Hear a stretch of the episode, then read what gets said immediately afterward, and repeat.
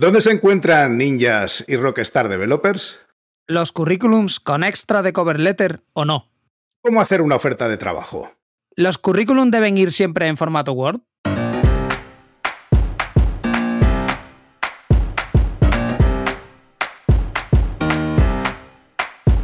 Bienvenidos a Unicode U00D1. El podcast para desarrolladores móviles y no tan móviles patrocinado por Realm MongoDB. Yo soy Diego Freniche. Y yo soy Jorge Ortiz.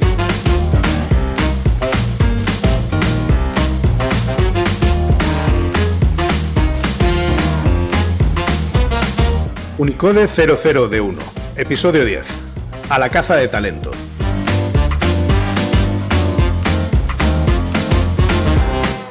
Hola y bienvenidos a un nuevo episodio de Unicode U00D1. Hoy tenemos como invitada a Marina Ramos, scout en Manfred. Se define como madrileña de esas que hablan con todo el mundo. Tras muchos ya años de pasar en banca y pasar por Adalab, era inevitable que le llamara el mundo del recruiting cuando conoció Manfred. Es la mezcla perfecta entre conectar con la gente y la tecnología. Hola, ¿qué tal? Eh, ¿Cómo estáis, Jorge? ¿Cómo estáis, eh, Marina? Encantada, pues muy bien, la verdad que encantada de estar aquí. Buenas tardes, Marina. Eh, hoy tenemos un tema del que normalmente la gente que hace desarrollo es espectadora, participa, pero no conoce la trastienda. Y por eso te pedimos que nos dedicaras un ratillo y nos contaras cómo funcionan las cosas por detrás del buscar talento, ¿no? de los cazatalentos. A contar lo que hay detrás de las bambalinas, ¿no? Eso es, porque al final hay mucho misterio, mucha mentira y mucho ¿no? O sea, la gente habla y habla sin conocimiento de causa y tú sí sabes, así que queremos que nos cuentes todos los secretos. Sí, además es que mucha gente tiene lo que, más que desconocimiento, lo que tiene es la percepción de un solo lado. Entonces, el ver cómo es el otro lado y ver qué hay detrás, no voy a decir ponerle cara, pero sí ponerle voz a alguien que está detrás y que te cuenta las cosas un poco en primera persona, creo que ayuda mucho a, a que todas las partes entiendan. No, que yo querría arrancar, eh, lo digo porque yo te he presentado como scout en Manfred. Eh, yo he escuchado hablar de headhunters, he escuchado hablar de eh, recruiters, he escuchado hablar de cazatalentos, he escuchado hablar de muchas cosas, nunca de scouts. ¿Quién es quién? ¿A qué os dedicáis? ¿Tú qué haces? ¿Cómo te encuadras? Pues mira, básicamente eh, nos llamamos scouts, aunque en muchos casos al final nosotros lo que hacemos es recruiting. Pero ¿por qué scout? Porque es un poco el siguiente escalón, ¿vale? Es un recruiter con superpoderes. Eh, al final nosotros lo que tenemos es mucho contexto del mercado, mucha parte de hablar con mucha gente, de comunidad, y eso os permite dar opiniones a todas las partes eh, teniendo ese, ese contexto y apoyado en datos. Al final, cuando una empresa contacta contigo, te pide, te, pide un, poco lo que en principio tiene pensado. Y, y, a partir de ahí tú le das tu opinión, empiezas a definir con esa, con esa empresa lo que necesita, lo que no qué cosas deben tener más peso, qué cosas menos, porque al final lo que necesitas es incorporar a una persona, incorporarla cuanto antes, porque si ha llegado hasta ti es porque la necesidad claramente la tiene. Entonces, eh, es un poco por eso, o sea, es ese momento en el que nosotros ya no solo eh, buscamos talentos, sino que intentamos redefinir a veces posiciones. Eh, ¿Por qué esa parte de redefinir posiciones? Porque hablamos mucho con la gente, con la comunidad de Manfred, con al final hay mucha gente que ha confiado en nosotros que nos cuenta no solo qué hace, sino qué quiere hacer. Y además un poco esas expectativas incluso salariales, eh, qué tecnologías le llaman más la atención. Entonces tienes como mucho pulso del mercado basado en información real de, la gente. ¿Y, las otras tribus urbanas eh, o tribus del recruiting? O sea, esos que son que hacen de menos o que hacen de más. Pues yo creo que en muchos casos eh, les falta ese contexto, creo que esa es la diferencia principal. Entonces, cuando alguien te tienes una posición y te llega una lista, por decirlo de alguna manera, la llamada lista de la compra que conocemos todos y que todo el mundo odia, eh, a lo mejor no tienes muy claro qué cosas de esas eh, tienen peso o qué cosas van a ser más complicadas porque mm, están en desuso o porque están especialmente de moda. Entonces, te, te falta esa parte. Yo creo que como otras empresas de, de recruiting a veces lo que les falta es esa parte o por lo menos es lo que a nosotros nos llega cuando hablamos con, con ellos. De, ostras, es que esto que me estás diciendo me aporta muchísimo valor porque tú me estás diciendo la realidad, no una encuesta, no, lo que busca la gente que está buscando, incluso lo que busca la gente que no está buscando. pero has dicho moda, ¿no? Pero esto no, nosotros trabajamos en el campo de la ciencia, o sea, aquí moda no. O sea, hay, tendencias, hay tendencias en, cuando uno hace contratación. O sea, hay cosas que, que, está bien que pongas en tu currículum, aunque solo sea para que se te vea. No, hay cosas que si haces está muy bien reflejar en tu currículum, pero está bien ponerlas si no las haces, porque luego va a ser peor. No, no, yo no me refería a eso. Yo me refería a que está bien trabajar en algún proyecto de esos que prueban tecnologías, aunque solo sea en tu tiempo libre o como un proyecto de open source, que prueban tecnologías que están de moda, como tú estás diciendo, con el ánimo de poder entrar y acceder a otros puestos que de otra forma no podrías hacer.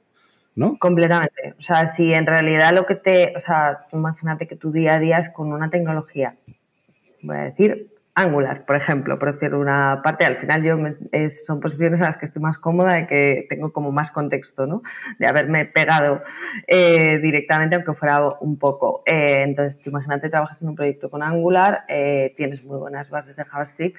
La realidad es que si tú quieres ir hacia React, lo suyo es que en tu, en tu, no en tu tiempo personal, pero sí que tengas esa pequeña parte de interés, ¿vale? De haber podido mirar, aunque sea documentación, otros proyectos, qué diferencias hay entre lo que tú haces y cómo funciona React, porque eso te va a permitir eh, en un momento dado, en una entrevista, en una primera toma de contacto con una empresa, demostrarle ese interés, que al final si yo soy, creo, no voy a decir la que más del mundo, pero por ahí ando, que da mucho a los intangibles. Al final, lo que tú integras en tu equipo, hay mucha parte que es técnica y eso es una cuestión de experiencia y de los proyectos en los que has caído y la gente con la que has coincidido, pero hay mucha parte que es de, actitud, de que le veas hablando con la gente, eh, de, oye, te cuenta, te dice, pues le, le planteas, ha visto una posición con una tecnología que no ha visto y lo primero que ha hecho ha sido mirar cómo funciona, qué diferencias hay entre eso y lo que yo hago en mi día a día.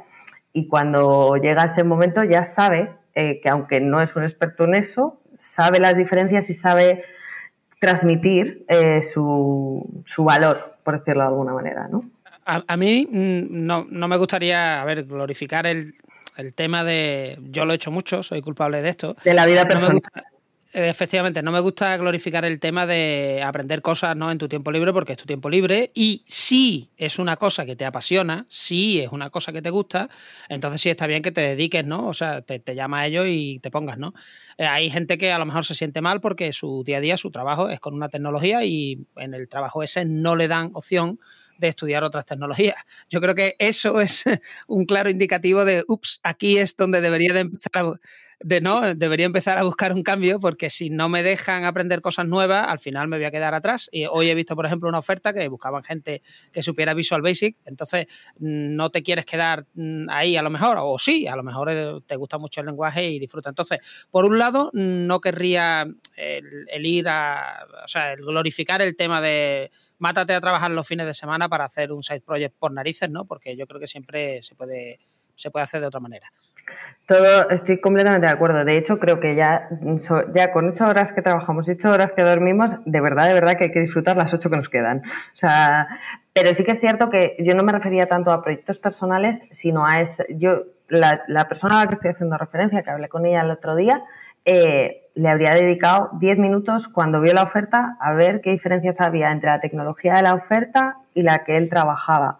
No es gran cosa, o sea, no es una eh, inversión de tiempo brutal, es simplemente generar esa, esa sensación a la persona que no te conoce que te va a conocer de, tu inquietud y de tu proactividad en ese sentido, de, vale, no me voy a poner y me voy a convertir en un experto, pero, pero sé, eh, he mirado.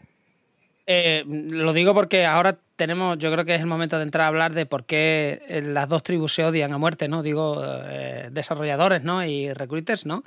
Eh, pero es que yo también o sea, uno escucha muchas historias de miedo de, viniendo de los recruiters, ¿no? Ah, las ha sufrido en carnes propias y las ha escuchado, pero yo también he visto entrevistas en las que un candidato ha aparecido sin camiseta.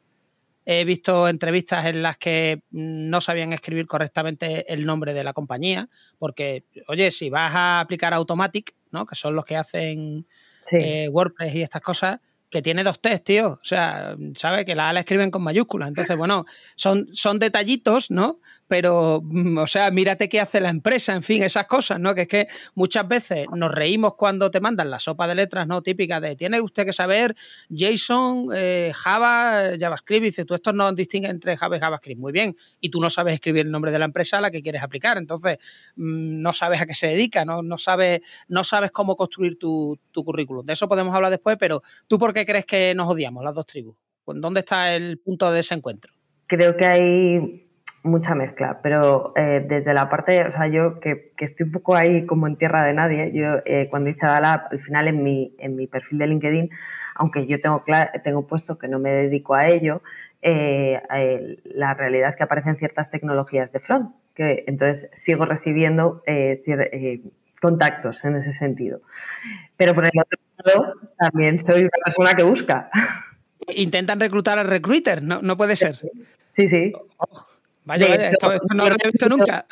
Yo he recibido alguna, alguna, algún contacto de, de, un poco la razón que yo creo que hay debajo de, de ese, voy a llamarlo odio, eh, entre comillas, aunque no se me vea, aunque no se me vea, entre comillas, eh, porque no coincide. Quiero decir, cuando eh, hay muchas empresas de recruiting que se dedican más a, a una estrategia de, de push, ¿vale? Lo que hablaba esta mañana cuando hemos hecho la, prueba de sonido, eh, de hecho ha salido este tema, hemos decidido dejarlo para aquí, pero, eh, es directamente... En el aire, ahora dinos qué es lo de push, porque si ah, no... Eh, que es directamente contactar, que es hacer mucha búsqueda proactiva en LinkedIn con contactos directos por al final LinkedIn te permite búsquedas booleanas, hacer cuando tienes un determinado perfil de LinkedIn, puedes mandar envíos masivos ese tipo de cosas. ¿Qué ocurre? Que, por ejemplo, en mi caso, y yo lo he vivido, y es, es uno de los feedback que más te llegan de la gente cuando empiezan a trabajar con, en nuestro caso, yo supongo que probablemente también pasa en otros sitios, pero en nuestro caso es constante, que es, ostras, es que sabes, sabes lo que yo hago y, y lo que me dices tiene sentido. Luego estaré buscando o no, y me encajará con lo que busco en este momento concretamente, o si he decidido cambiarme y empezar un proceso o no. Pero oye, no me dices nada que no tenga sentido es muy habitual, ya a mí me ha pasado, de tengo una oferta que te encaja genial, me ha encantado encontrarme con tu perfil, busco un senior full stack. Ya, pues es que yo, en todo caso, y si eso sería junior y de front, o sea, que no es que no quiera, es que no te puedo ayudar. Cuando te pasa constantemente, yo entiendo que la gente se queme, porque dices, es que no has leído mi perfil, no te has tomado la molestia de entenderme, que eso no quiere decir que no nos podamos equivocar, que yo me equivoco la que más, o sea, que, pero es un poco ese planteamiento de sentirse un, mm, un número, ¿vale? De necesito una persona y en realidad me da igual si eres tú o es el de al lado. No, o sea, si me contactas a mí, que sea porque, porque te has leído mínimamente, obviamente habrá muchas cosas que no están en mi currículum y habrá muchas partes de, de mi experiencia y de mi vida y de mi carácter y de mi tal que no voy a reflejar ahí probablemente tendremos que hacer otra, otra parte, ¿no? La de charlar, ver un poquito de inquietudes, en qué momento estoy, pero esa primera es lo que genera ese rechazo, yo creo, de, la gente, porque en el momento en el que tú hablas con la gente desde un plano súper cercano y, habiendo leído mm, su experiencia o habiendo visto lo que hacen o lo que quieren hacer, que por ejemplo para nosotros es muy importante, no solo lo que haces, sino hacia dónde quieres ir, porque a veces eh, hay cambios, al final la vida laboral es muy larga y, o sea, ¿qué me van a decir a mí que he hecho ya varios? Eh, pues hay momentos de tu vida en los que pesa más una cosa, pesa más otra, o decides dar un giro dentro del propio desarrollo, si es que no, no hay necesariamente que irse a otro sitio. Entonces yo creo que ese, ese odio, entre comillas, de verdad que creo que es que entre comillas va un poquito por ahí. Y desde el otro lado, no, se entiende, eh, yo creo que algunas algunas personas no entienden esa sensación de decir, pero sí, ¿por, qué, ¿por qué recibo tan pocas respuestas? ¿no? Eh, y es porque si no tienes ese contexto, ese contexto de por qué no te están respondiendo, pues es que es imposible que entiendas lo que hay de fondo. Eh, yo eh, quisiera comentar dos cosas. Yo creo que parte del problema que hay es que el mercado de oferta y demanda está muy caliente, o sea, hay una demanda brutal, la oferta no da abasto. Realmente, cuando se habla de que mucha gente se contrata, son los mismos cambiando de puesto, o sea, son moviéndose, ¿no? Son los mismos peones moviéndose básicamente por el mismo, por un tablero chiquitito, con lo cual yo entiendo que eh, las empresas llegan y dicen yo vi, no recuerdo qué empresa era, que en, 2000, en 2021 quería contratar a 2021 ingenieros. Y yo pensé, pues, good luck with that, porque, bueno, en 2021 vas a encontrar, no sé dónde los vas a encontrar. Entonces, yo creo que un, un primer mm, una primera causa es la, presión que tienen los recruiters de encontrar gente, pues no tienen más remedio, ¿no? Las empresas le dicen, oye, yo necesito a 100 personas para montar un equipo de backend y ahora, pues ahora píntalos, porque a ver dónde encuentras a 100 personas, es muy complicado, ¿no? Entonces, eso hace que las búsquedas sean malas, pero por favor, si va, o sea, luego hablaremos de los pecados del otro lado, ¿no? Pero si vas a hacer una búsqueda en LinkedIn, no le propongas cambios de empleo a gente que lleva, por ejemplo, menos de tres meses en un nuevo puesto, si está puesto ahí. Entonces, mm, yo es que, por ejemplo, me han llegado ofertas justo cuando me acababa de incorporar a MongoDB y es como, pero si acabo de llegar, espera, no, eh, espera que vea que si me gusta o no, o al menos no. Todavía los nombres de todo el mundo, déjame aprendérmelo, ¿no? O sea, dejarme por lo menos que haga un par de reuniones con la, antes de irme, ¿no? O sea, algo, ¿no? Para que pueda cobrar el finiquito o algo, ¿no? Entonces, yo creo que ese es, eh, eh, eso es un pecado, pero yo creo que el problema está en que hay demasiada demanda, muy poca oferta, y ahora podemos ir también al otro lado. Yo creo que hay un lado de mm, desarrolladores que no se saben explicar, o sea, que no cuentan todo lo que saben hacer, o no cuentan a dónde quieren ir, o no cuentan lo que no les gusta. O sea, yo, por ejemplo, yo nunca he sabido realmente a dónde voy, nunca he sabido lo que me gusta hacer, pero sí tenía claro lo que no me gustaba hacer. Yo, por ejemplo, nunca he querido ser DBA o nunca he querido, yo qué sé, hay una serie de, cosas que digo... Pues, no le veo ¿no? sentido, ¿no? Acabamos de echar a los DBAs del podcast, o sea, seguimos haciendo amigos. No, hombre... no lo podemos compensar, igual otra persona aquí, y yo no quiero mirar a nadie, puede decir que a él le encanta. Sí, que le encanta, ¿no? Y que, te llame y tal, ¿no? Yo, por ejemplo, quiero ser millonario jubilado, pero no, no, lo consigo. Pero en, el lado de los desarrolladores, yo lo que veo es que hay gente que no pone, porque me se me ha dado el caso de mentorizar a gente y ver los currículums y decir, pero si tú has hecho este curso o tienes este repositorio en GitHub o yo sé que tú sabes tal o has hecho, ¿por qué no lo pones? O sea, gente que no demuestra lo que sabe o lo que puede hacer, se lo olvida o, le da vergüenza o no, lo entiendo porque tú te tienes, aunque no nos guste, pero te tienes que vender. Que tú sepas en tu cerebro que eres muy bueno, eso no sirve. La realidad es que tú tienes que, ponerlo en algún sitio para que la gente se dé cuenta y, te encuentre usando primero esa sopa de letras, ¿no? Y a partir de ahí vea, vea tu experiencia. Entonces, mm, ¿qué fallo los recruiters? Mm, es fácil pegarles porque es que no saben nuestras tecnologías, pero ¿y los desarrolladores con qué casos te has encontrado? Que a ver, hay mucha, hay, hay muchos, eh, ¿cómo explico yo esto? Eh, hay como dos patas, entre comillas, de los fallos que yo veo. Uno, el, por un lado, no describir bien lo que tú decías, lo que haces eh, a nivel, no voy a decir tareas porque me parece bajar a muy, muy bajo nivel, pero sí un poco que, queden claros las tecnologías, el entorno, el, lo que has hecho. O sea, yo una de las preguntas que hago yo muchas veces en las entrevistas es cuéntame cómo estudiaría, porque de esa manera voy a entender todo el scope. ¿No? O sea, al final no va a ser, tú no, no, es solo una cuestión de con qué lenguaje, sino un poco el en qué metodología trabajáis, cómo estás acostumbrado a organizarte, cosas un poquito más fuera de la parte más técnica pura. Eh, entonces, por una parte, es esa falta de explicación y por la otra, la gente que tiene un abanico amplio relativamente porque ha caído en sitios donde eso era así y había días que tocaba JavaScript y había días que tocaba Java porque ha, coincidido y, la realidad es que de ahí también tienes que transmitir cuáles son tus intereses. O sea, eh, al final ese, ese encaje y el, y el que alguien te proponga una oferta que para ti sea interesante va a depender mucho de la parte intangible, de la parte de tus intereses, de si te gustan los perros, te gusta el pádel o te gusta diferentes cosas y luego de las skills más soft, por decirlo de alguna manera, que, tienen valor y que es más difícil reflejar en esa parte de experiencia en un currículum o en un LinkedIn. Es decir, eh, cuando eres una persona que te, que te, dedicas parte de tu tiempo, entre comillas, no obligado, sino porque te sale a mentorizar a una persona que llega nueva, o cuando tienes ciertas capacidades de organización que, que ayudan a que el equipo fluya mejor. Todas esas partes es lo que van a hacer que cuando te llega una oferta te llame más la atención o sea, y tenga más sentido para ti. Pues si yo, a mí me gustan mucho los gatos. Si me dices, oye, vamos a montar no sé qué y, va a tener cosas con gatos o yo que sé, cositas con animales, pues a mí ya de primeras yo lo voy a mirar con otros ojos, porque me, porque me gusta. Pero déjame que en la sección mitos que vamos a destrozar hoy eh, hablemos de. Porque has, dicho una cosa que, que, es muy importante, pero que a la vez resulta difícil, y es quiero, tengo que poner aquello que me describa y aquello que eh, de alguna forma diga hacia dónde quiero ir.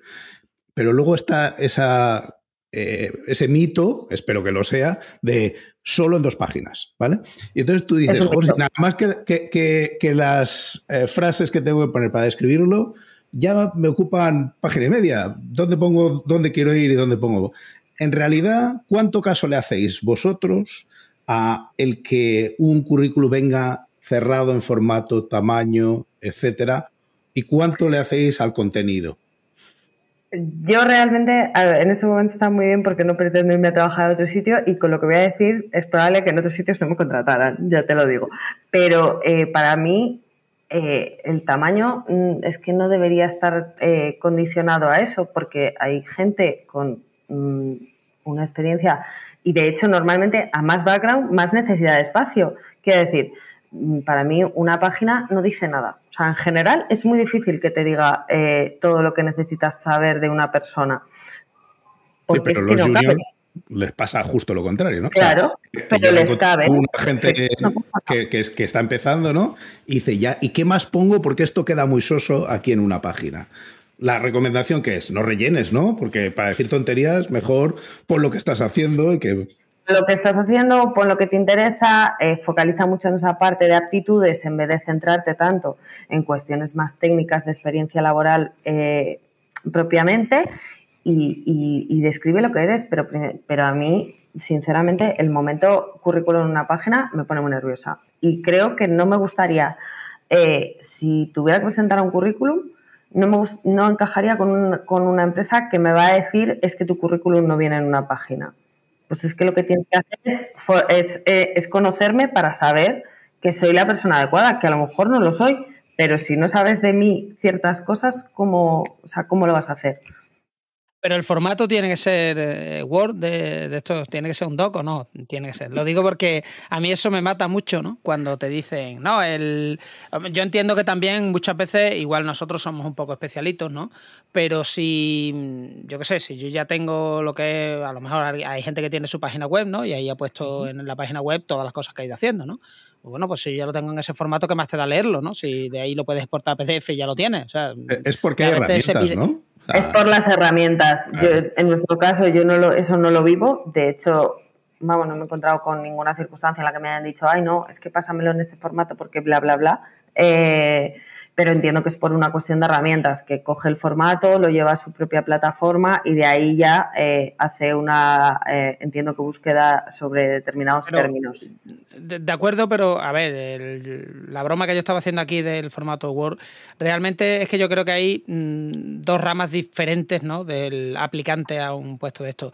Eh, es diferente que yo quiera entrar en una compañía ¿no? y la compañía me diga, oye, pues nuestro proceso exige que pues, te vayas a esta página web que tenemos o que me mandes el currículum en formato en látex, ¿no? O quiero que me mandes en lo que yo te diga, ¿no? Eh, bien, bueno, porque ahí el interés es mío. Proactivamente yo quiero entrar en tu compañía y si tú me dices que, bueno, yo, por ejemplo, en Mobile Jazz para entrar había que mandar la, lo que era la, había que mandar una petición post.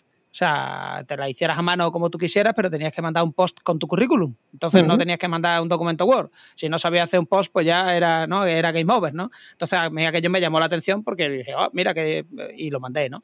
Entonces, a, lo que voy es, una cosa es alguien que quiere entrar a una compañía y vale, bien, ponme los requisitos que tú quieras. Otra cosa es que alguien te contacte, ¿no? Out of the blue, aparece de pronto hay alguien por LinkedIn que no conoces, que no ha hablado nunca contigo. Hay una oferta fantástica en no sé dónde y te tienes que venir aquí y, mándame tu currículum en formato Word. Y ahí es, ahí es donde yo particularmente digo, pues, pues no, porque eso es tu trabajo y, no. Y, tú quién eres, o sea, y te quiero decir, y, no. Vamos a empezar por el principio. Hola, este es mi nombre. Eh, y a partir de aquí, que yo en principio estoy muy estoy muy encantado de escucharte, pero mi formato está en PDF o está en, un, en mi propio eh, portfolio y ya, y ya vamos viendo. Yo creo que hay que ser flexibles. O sea, para mí es súper importante esa parte. Yo creo que igual un poco por mi forma de ser, ¿eh?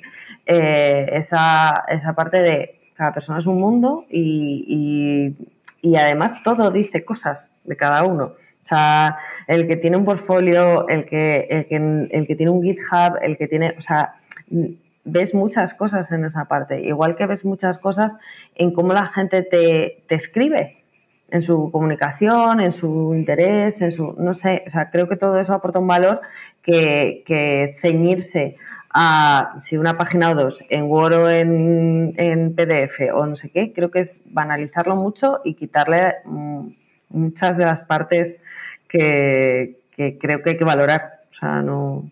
Y volviendo a los, a los pecados capitales, perdón, de, de los desarrolladores, eh, o de los que se presentan a un puesto en general, no hace falta que sean desarrolladores, esto de tener un currículo específico para cada empresa a la que te presentas, eh, que supone trabajo cuando para la gente que está buscando extensivamente, o sea, intensivamente un puesto de trabajo y que no, no es que se vaya a presentar a un puesto que le guste, sino que está intentando optar a distintas opciones para conseguir un cambio de trabajo que se alinee con sus objetivos. ¿Hasta qué punto, o sea, cuáles son las recomendaciones ahí? Hazte tus 27 versiones de currículo o pon uno y le cambias la frase de final y...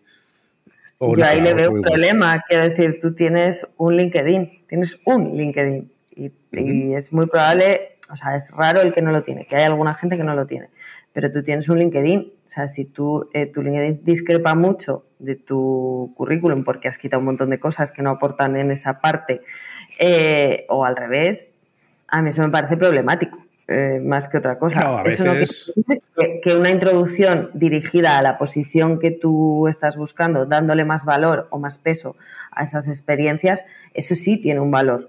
Pero, pero tu experiencia es la que es y, tenga que ver directamente o no. Quiero decir, eh, para, yo me refería más, no, no en el hecho a que de nuevo te inventes cosas, que creo, coincido contigo, creo que lo, has dicho eh, antes cuando iba a lo de si poníamos experiencia y ahora volvemos al mismo tema. Yo creo que es una mala idea en general inventarse cosas, pero eh, hay, experiencia que a lo mejor no aplica al puesto que te estás presentando. Claro, no, no. Entonces, tú en tu LinkedIn puedes tenerla toda, porque no vas a quitar selectivamente para quien mira ese día. Pero en tu currículo al que envías, las cosas que pones, pues a lo mejor, oye, es que yo hice carpintería en, pues es que aquí no vas a dar carpintería, chico, pues no lo pongas, ¿no? Me, dirigía más a eso, ¿vale? No a, no a poner cosas que no has hecho, sino a, por qué quitar las, que, las que no son exactamente, encajan con el traje del, proceso en el que quieres entrar, entre comillas. Eh, si tú estás eh, aplicando a un proceso de desarrollo, eh, para mí tiene, si antes has hecho cosas de sistemas, es verdad que esa experiencia no te va, no te va a sumar como desarrollador, pero sí te suma. Eh, quiero decir, toda tu experiencia vital suma cuando tú llegas a un equipo. Eh, de hecho, te suma hasta la personal.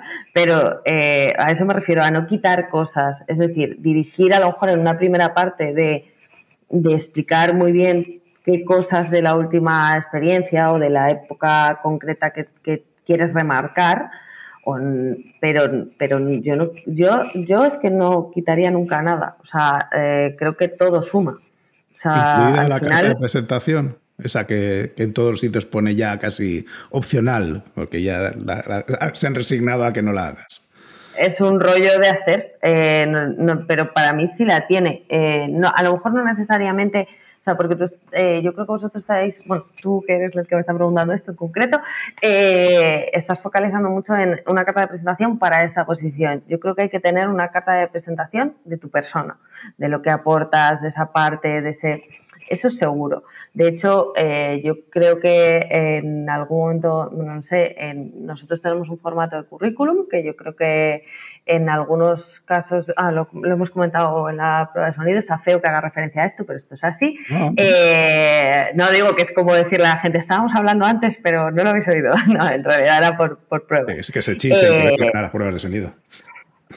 Eh, nosotros tenemos un formato de currículum, se llama el MAC, que es muy orientado a esa mezcla de profesional y personal. Es un ejercicio de introspección brutal en el que intenta focalizar desde un principio de esa cover letter, como, como quien dice, eh, de quién eres, tus intereses, tus inquietudes, eh, un poco esos retos, más allá de la parte más práctica de línea de herramientas, tecnologías, toda esa parte, buenas prácticas o no, tal, y luego tiene una última parte de como de preguntas y respuestas, ¿vale? De pues eh, dónde es el sitio donde no te gustaría trabajar, dónde es el sitio donde sí, qué tipo de, qué, qué usas para mantenerte al día en lo que te gusta, eh, qué empresa te parece, te llama especialmente la atención. ¿Por qué? Porque lo que, lo que haces para mí juntar las dos patas. Es decir, tienes una parte muy detallada de la experiencia y luego tienes una parte que es todo lo demás, es decir, tus inquietudes, eh, si eres una persona muy proactiva, si eres muy activo en determinadas cosas, si te gusta compartir conocimiento a través de un podcast, si te interesa escribir un blog, que todas esas cosas hacen en realidad hacen en realidad que seas quien eres. O sea, al final es ese, ese foco y, y enseña al mundo la persona real que va a entrar en el equipo. O sea, con todas sus patas. Mi, idea es que efectivamente el currículum tú no lo puedes cambiar, no lo debes cambiar de todas maneras porque eh, las personas somos una, o sea, tu, tu, persona de trabajo y tu persona personal ¿no? Eh, es una, no, no, son indivisibles. Entonces, eh, el currículum para mí es uno, la cover letter sí la puedes dirigir un poco más si aspiras a un puesto de, yo qué sé, yo quiero ser formador, ¿no? Porque me he hartado de, ya no quiero estar desarrollando todo el día o quiero, por ejemplo, ser team lead o quiero dedicarme más a gestionar equipos, quiero a lo que sea, ¿no? Entonces, eh, eso es si sabes a, lo que te quieres dedicar, que, que, no es poco, ¿no? Entonces, eso, una vez que lo sabes, sí es interesante que te hagas una cover letter dirigida un poco a yo es que quiero ir, a, quiero evolucionar, ¿no? Hacia, hacia este puesto. Pero yo no quitaría, yo lo único que quitaría ya del currículum son cosas ya, gente ya de mi edad, que todavía te pone, pues yo fui al instituto no sé qué, ¿no? Fui, ¿no? En la educación secundaria lo hice eh, o el colegio fui bien, bueno, pero o sea, cuando ya he estado trabajando más de 3, 4, 5 años, ya puedes ir quitando lo del instituto que no hace falta, o sea, con saber mm, no es, no es necesario, o sea, ya con si tienes experiencia profesional no es necesario. Respecto a lo de los juniors, yo también he estado hablando con juniors que te dicen eso, es que solo una hoja, es que eres junior, es que, o sea, si tienes interés en esto, o sea, si haces cosas o no las haces, pero tienes mucho interés en aprender, pon eso. Si es que lo que se espera de un junior, al menos lo que espero yo, no es que sepa, es junior. Yo lo que espero es que quiera saber. O sea, que quiera, que tenga ¿no? la, la actitud. de aprender, o sea, que, que le, le, apetezca, le guste esto, porque si no le gusta, le esperan unos años muy duros porque son muchos años aprendiendo. Entonces, eh, bueno, pues ya está aquí. Sí, bueno. No, no, lo quería decir, no lo quería decir por no deprimirme a estas horas. Entonces, la clave después de todo esto es muy bien, pero ¿qué hacemos para aplicar y que nos llevemos el gato al agua. O sea, aquí como... O sea, ¿tú, tú cuáles son tú, las recomendaciones que tú le das a, ver, a la gente? Eh, pues yo en general creo que lo, lo más importante es ver, eh, de, dejar muy claro el, la, lo que has visto tú en esa posición para aplicar y por qué te encaja eh, a nivel técnico, lo que hablábamos, y a nivel eh, motivacional, por decirlo de alguna manera. Y a partir de ahí ser súper transparente, o sea, ser tú mismo. Porque al final, eh, ¿qué es triunfar al aplicar? ¿Conseguir un puesto? ¿O conseguir un, en un sitio, o sea, que tú imagínate que tú eres una persona especialmente eh, cortada o demasiado, mm, yo qué sé, y es un equipo en el que te vas a sentir abrumado. Eh, o al revés, o eres una persona súper habladora y es un equipo que simplemente se comunica para cuestiones de trabajo. Pues la realidad es que ahí va a haber un gap, vas a tener un problema. O sea, la realidad es, sé tú mismo y, ve, y a ver si ese sitio es tu sitio porque la cuestión es, nosotros hacemos mucho foco en eso muchas veces y, yo nunca me lo había planteado hasta que empecé a trabajar aquí. Eh, en, el, caso de, Manfred, el foco está muy puesto en los candidatos, ¿vale? Nosotros lo que hacemos es entender a la gente y a partir de ahí buscar ese sitio donde encaja todo. ¿Qué quiere decir esto? Si tú tienes una determinada inquietud, una determinada manera de ser, una manera de comunicar cosas que son para ti importantes, es decir, mm, que la gente sea súper proactiva, que, les guste socializar fuera de la oficina. Si, si llegas a un sitio que es al revés, no vas a estar cómoda. Entonces, eso para mí no va a ser triunfar. Vale, totalmente. Puesto un poco filosófica. No, no, un, apunte totalmente de acuerdo. O sea, yo siempre he dicho cuando he tenido yo que contratar y, bueno, y cuando he entrado en equipo, a mí me gustan los sitios en los que hay primero buenas personas, después son buenos profesionales. O sea, yo para mí eso, por ejemplo, es fundamental. Yo no podría ir a un entorno tóxico, competitivo, en el que tienes que, ¿no? Eh, un, poco. Y clavarle un puñal para seguir avanzando. Exactamente.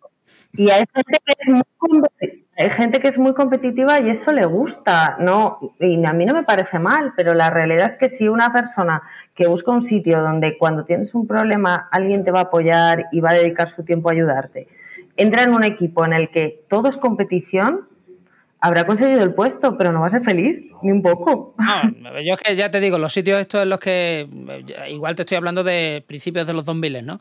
Que eran eh, típica consultora que te decían, no, es que no sé cuántos años tienes que pasar de programadora a analista y de analista a no sé qué, porque claro, eso de estar programando, eso es, ¿no? La escoria de la cadena evolutiva, ¿no? Ahí no te puedes quedar, ¿no? Tú tienes que evolucionar y llegar algún día a ser jefe de proyecto, porque si no, además esto es up or out, hay claro, hay dos personas para un solo puesto y tienes que sacrificar allí a tu mejor amigo en el altar de la empresa, ¿no? Entonces yo, eh, este tipo de ambiente corporativo con el típico, la típica foto de gente remando que pone Teamwork y tal, y era como, ¿no? Y el, tío este que siempre sale con la cartera saltando vestido en traje de chaqueta, ¿no? Que sale saltando una valla, ¿no? Eh, yo ese tipo de ambiente era como que a mí esto como que no, esto no es lo mío, ¿no? Entonces yo, por ejemplo, eso siempre lo tenía muy claro y, cuando me han propuesto algún compañero de irme a una empresa, siempre he preguntado, oye, ¿y la cultura de la empresa? Yo ahora casi es siempre lo primero que pregunto antes que las condiciones, es, oye, ¿qué cultura hay ahí? Lo digo porque si es esto, o sea, si, si la idea es hipercompetición y un ambiente tóxico, pues mira, por mucho que me pagues o por mucho que me... bueno, depende. interesante que sea tu proyecto, muy motivador y muy retador, no es mi sitio que después de decir todo esto, si pagáis muchísimo, o sea, si pagáis de manera obscena, este, yo, por supuesto, me vendo, no tengo ningún... No, pero realmente hablando, que yo, por ejemplo, no me cambiaría, no sé si se te dan también estos casos que la gente te plantee este tipo de, cuestiones más de ambiente de trabajo, más de... No, no, y de hecho es una de las preguntas que nosotros hacemos siempre a la gente, que buscas y qué necesitas en este momento? Y es algo que, que a la gente le preocupa mucho. O sea, el, al final cualquier salto, o sea, cualquier cambio de trabajo, por mucho que lo estés buscando, es un momento de incertidumbre y es un salto. Entonces, vale que es un sector en el que si te equivocas, en principio no va a pasar mucho, porque vas a encontrar otro sitio, porque hay mucha demanda, pero a nadie le gusta, o sea, quiero decir, ya el hecho de cambiarse de trabajo es una incomodidad. Pasas de una zona de relativo confort, porque es un sitio donde sabes dónde está todo, a un momento en el que no sabes. Entonces, ¿qué menos que, que, coincida a lo mejor con, con, lo que tú buscas? Y esa es una pregunta súper habitual. De hecho, eh, esa eh, dinámicas del equipo, cómo funciona todo, eh, por ejemplo, las posiciones en remoto, qué tal es la comunicación porque al final nosotros ahora mismo estamos encontrando mucho eh, diferencias entre empresas que han nacido remotas y empresas que están aprendiendo a ser remotas. No es lo mismo que tú seas el único que está en remoto o las últimas incorporaciones estén en remoto que, que todo el equipo está en remoto. Esa comunicación fluye mucho mejor, no te pierdes, no te quedas aparte. O sea, todo está pensado para gente como tú, ¿no? Por decirlo de alguna manera. Entonces, es, es, toda esa parte de, al final yo comparto mucho contigo, o sea, yo para elegir cualquier trabajo, elijo a la gente, luego el proyecto y luego ya hablamos del resto. Pero, pero si en esas dos partes, mmm, mal. Oye, ¿y los ninjas, eh, rockstars, developers y estas cosas, eso dónde los encontráis? Lo digo, por, pregunto por un amigo, porque... los ninjas, esos están, de hecho, es que creo que es, que hay mucha mucha etiqueta, hay mucha etiqueta, claro, hay mucha etiqueta. O sea, al final luego te sorprende y el, el la persona que más eh, aporta tu proyecto oye, y la persona que más trabajo saca y la persona que tal, muchas veces es la que menos te esperabas. Pero de todas maneras, si lo piensas, yo creo que es contraproducente porque el ninja es el que nunca lo vas a ver trabajando porque para eso es un ninja, ¿no? Si no lo vas a ver.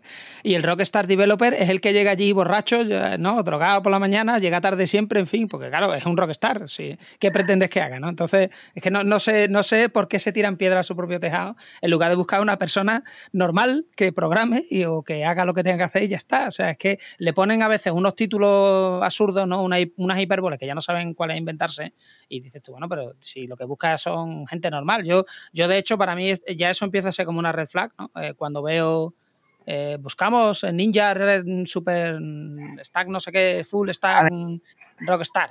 Es cierto que acercar el lenguaje a una parte o sea, al, del día a día, entre comillas, ¿vale? No, que no sea el desarrollarás tus funciones en un ecosistema. Bueno, eh, es verdad que es más, cuanto más cercano, más sencillo para, la lectura. O sea, al final hay mucha información y, eso es un tiempo que estás dedicando a partir de aquí, eh, lo que todo el mundo quiere es incorporar una buena persona en general y, que, esté motivada. O sea, al final ni siquiera es esa parte de, que lo haga perfecto no lo haga perfecto y sea el que reme por todos y no. O sea, al final es alguien que, le gusta lo que hace y que esté motivado en el proyecto porque le esté gustando el entorno con el que, con el que está trabajando, le esté gustando a la gente.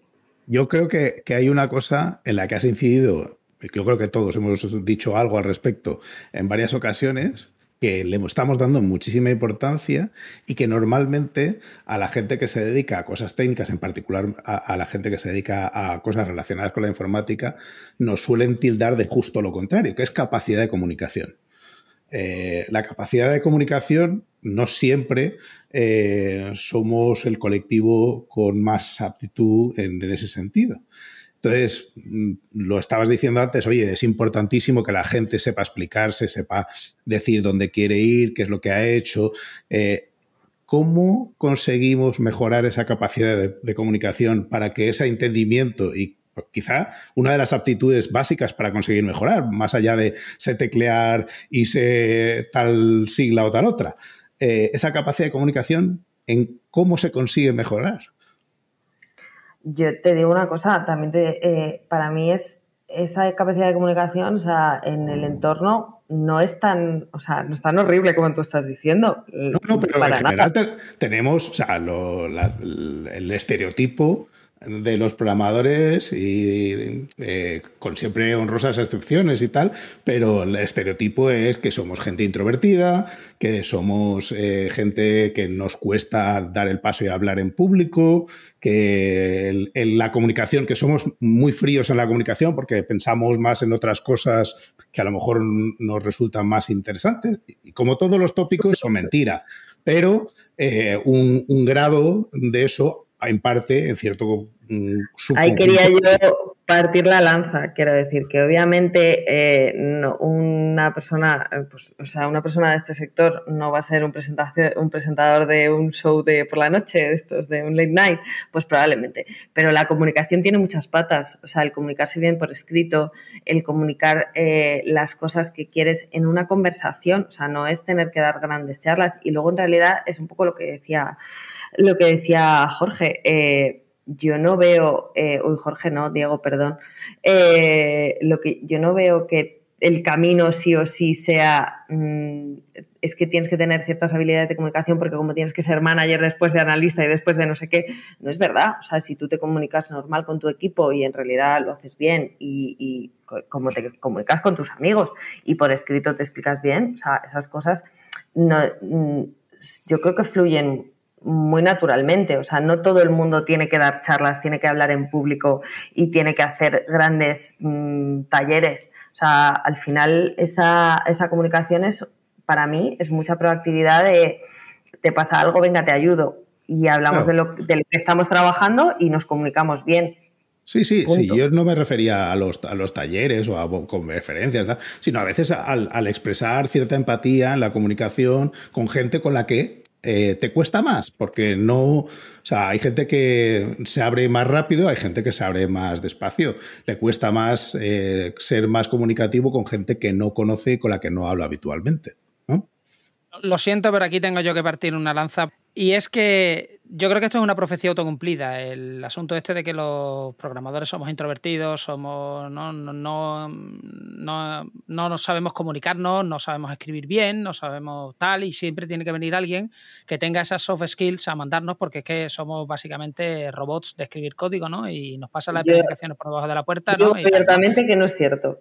No, no, yo, yo no, no, solo digo que no es cierto, sino que hay gente en este sector que sí puede cuadrar dentro de esa descripción y luego un montón de gente que es normal y otro montón de gente que es excelente a eh, con sus habilidades de comunicación, como en todos los eh, los entornos, o, si no, vamos, yo no me he encontrado con el gremio de taxistas en una ciudad en el que todos son súper empáticos, eh, son fantásticos o no, o, si vas a cercanías a información, no sé si habéis tenido esa experiencia alguna vez, vamos, mm, son gente que debe estar de cara al público y vamos, muchas veces eh, es su tabaco gracias, o sea, es que te hablan, o sea, con un tono monocorde ahí que no sabes si estás hablándole a una máquina o, o a una persona, entonces te encuentras después fantásticos profesionales que saben hablarle a personas y te encuentras allí a gente o que odia su trabajo o que no tiene simplemente esa habilidad. Entonces, yo creo que nosotros como una parte de la sociedad no somos distintos ni raritos. Es que también el mito este del programador rarito, eh, yo creo que se, ha ido cayendo. O sea. La realidad es que, bueno, yo en un momento dado se me estropeó el teléfono y sincronizando los,